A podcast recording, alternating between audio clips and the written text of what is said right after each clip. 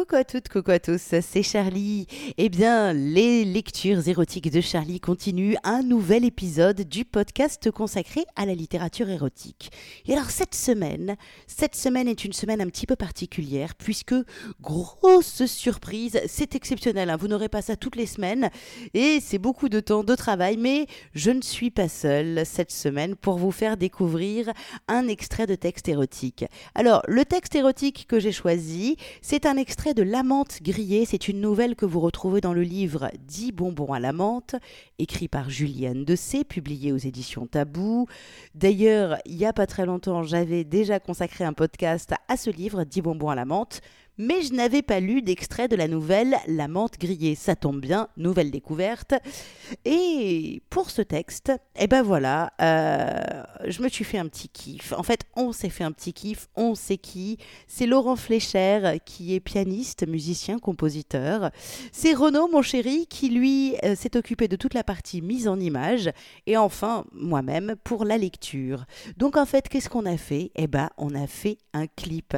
On a travaillé ça comme une impro, comme si la voix et le piano se répondaient l'un l'autre et tous étaient au service du texte.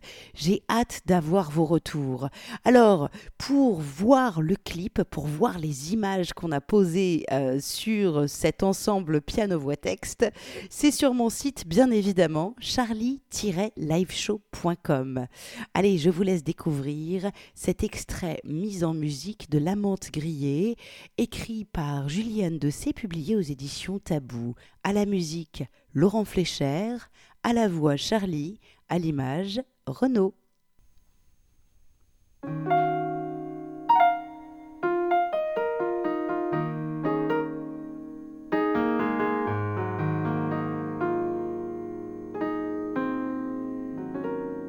Non seulement il me trompe depuis longtemps avec toutes sortes de poufs, mais maintenant, il me déverse dessus ce que j'appelle ces mots doux. Alors je les note. Pas davantage qu'en les entendant me les balancer à la figure, comme des gifles. Je n'arrive à comprendre en les relisant sur le papier. Je ne comprends pas. Je ne comprends plus rien d'ailleurs. Dix ans à peine toute pudeur s'est envolée, tout respect, sans doute tout amour. À la place, une espèce de haine sournoise, vacharde, visqueuse et rampante comme une limace, s'est instillée au compte-gouttes des années, comme des métastases qui prolifèrent à une allure folle je la sens. Courir sur ma peau, quand il dégueule sur moi ses insultes, ces mots grossiers et blessants qui disent la sienne et qu'il jette comme autant de flèches assassines. Je ne supporte plus. Je ne le supporte plus. Du moins, je ne peux plus supporter ce qu'il est devenu pour moi, si vite, trop vite.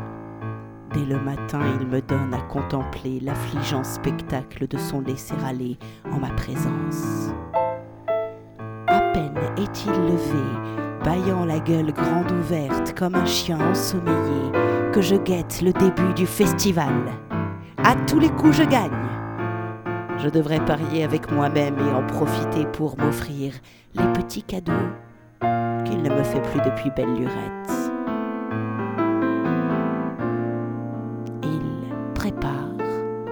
Son petit déjeuner. Moi, je peux me brosser et me dépatouiller toute seule. Son peignoir, mal fermé par la ceinture qui se loge comme elle peut sous la petite bouée de graisse juste au-dessus des hanches, laisse entrevoir sa partie trois pièces flasque qui se balade et pendouille les cheveux hirsutes et la barbe noire naissante, accentue l'air peu aimable qu'il affiche dorénavant au sortir du lit, comme si le fait de me trouver dans la cuisine le mettait déjà de mauvais poil. Pain,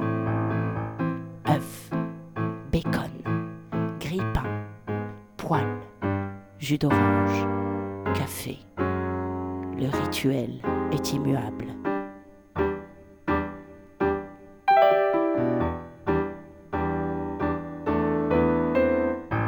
Il est scotché à ses habitudes, comme un arapède à son rocher.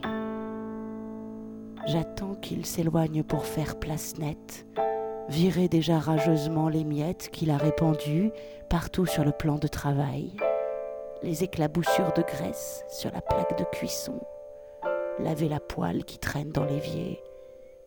Je passerai plus tard la serpillière, puisqu'il a fait tomber du beurre sur le carrelage et a marché dedans.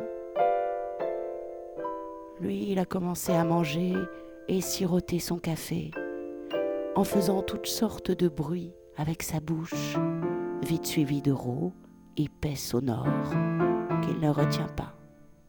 Puis, parce qu'il fume trop, viennent les quintes de tout, les glaires qui remontent et qu'il ravale dans des gargouilles de catarreux en fin de karma.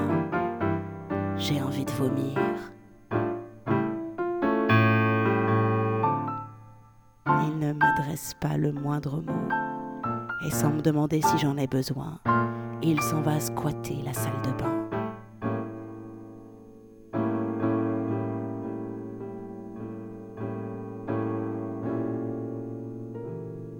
Pourtant, qu'est-ce que j'ai pu l'aimer? Qu'est-ce que je dis? J'ai été littéralement folle de lui. Et je crois que je lui ai plu un certain temps, puisqu'on s'est mariés il y a maintenant sept ans. On s'était connus il y a huit ans.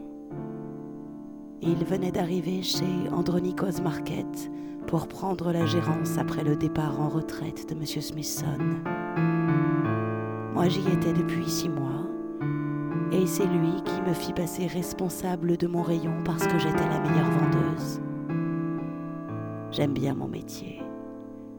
J'aime imaginer que les petits plats et les jambons, que je sais particulièrement bien présenter, vont régaler tous ces gens qui viennent faire leurs courses chez nous.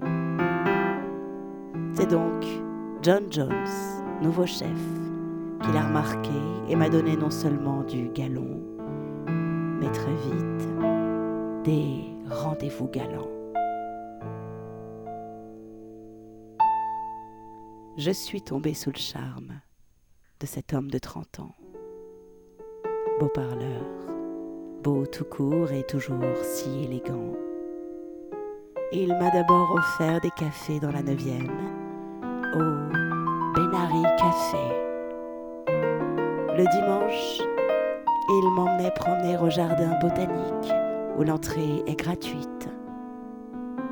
J'aimais bien.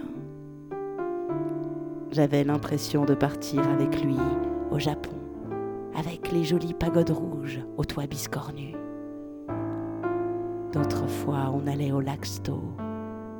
C'est d'ailleurs en faisant un tour de barque qu'il m'a embrassé pour la première fois.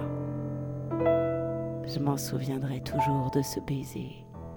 Il m'a tellement fait tourner la tête que j'ai cru qu'on allait chavirer. Après, il m'a invité dans son appartement de la 14e avenue. C'était un petit deux pièces, situé dans un immeuble que je trouvais un peu triste, avec ces espèces de cases beiges en relief sur la façade et ces escaliers de secours en ferraille brute. Pourtant, c'est dans ce décor que je me suis donnée à lui et qu'il m'a offert mes premiers vrais orgasmes. Mon Jack. Je l'ai toujours appelé de ce diminutif comme Jackie Kennedy, avec son John, est un amant exceptionnel. Il connaît d'instinct le corps d'une femme, sait exactement comment le mener à la jouissance.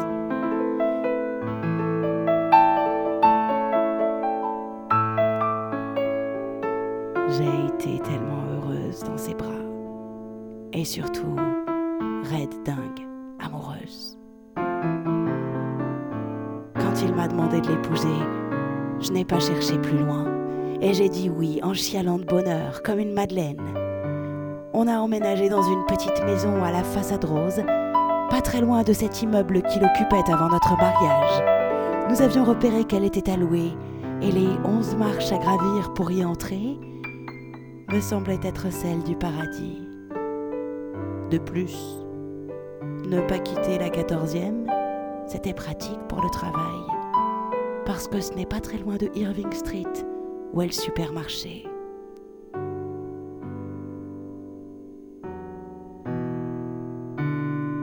Jack était accro au sexe. Et cela me convenait parce que j'étais comblée de plaisir. Même si je n'avais plus trop les yeux en face des trous au travail parce qu'on avait passé la nuit à baiser et remis le couvert le matin au réveil. J'étais heureuse.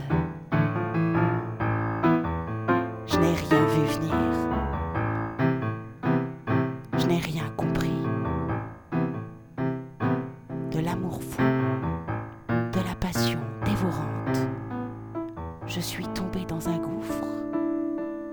Quand j'ai eu vent de ce que j'imaginais alors être sa première infidélité. Ma copine Molly, la pauvre, a cru bien faire en me disant un jour qu'il avait été vu sortant d'un motel sur Jerry Boulevard, tenant par l'épaule une blonde qui avait vraiment des allures de pétasse. C'est son copain Jeff qui est représentant pour une boîte de vaisselle, pour hôtel et restaurant, qui l'a vu. Parce que justement, il avait ce motel dans sa liste de clients.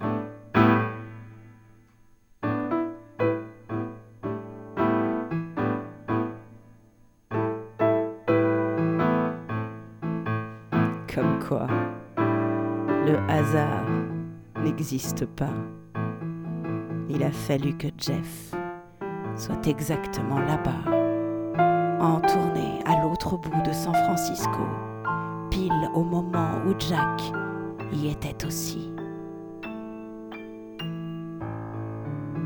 Amusant, non? Non.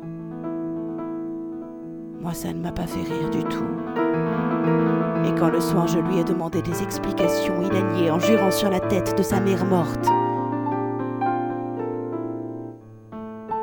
C'est sans doute à partir de ce premier clash, à peine un an après notre mariage, que les choses se sont mises à pourrir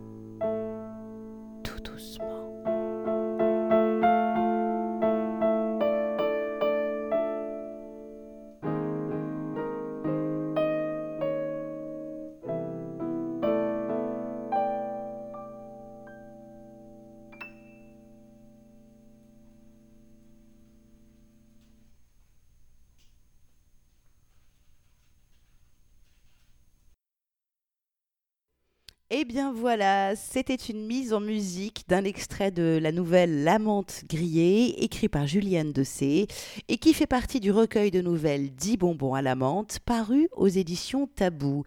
Alors, si vous voulez en savoir plus sur l'autrice, ses différentes publications, son actu, etc., vous pouvez la retrouver sur Facebook. Elle a également un site julie-anne-2-c Écoutez, nous, on a pris énormément de plaisir à faire cette mise en musique, cette impro piano-voix pour euh, donner une autre dimension à ce texte. J'ai vraiment hâte d'avoir vos retours. N'hésitez pas hein, à me dire ce que vous en avez pensé sur mon site ou par les réseaux sociaux. J'ai hâte de savoir. Pour en savoir plus sur mon ami compositeur, musicien, pianiste Laurent Flécher, eh bien, vous pouvez le retrouver sur Facebook.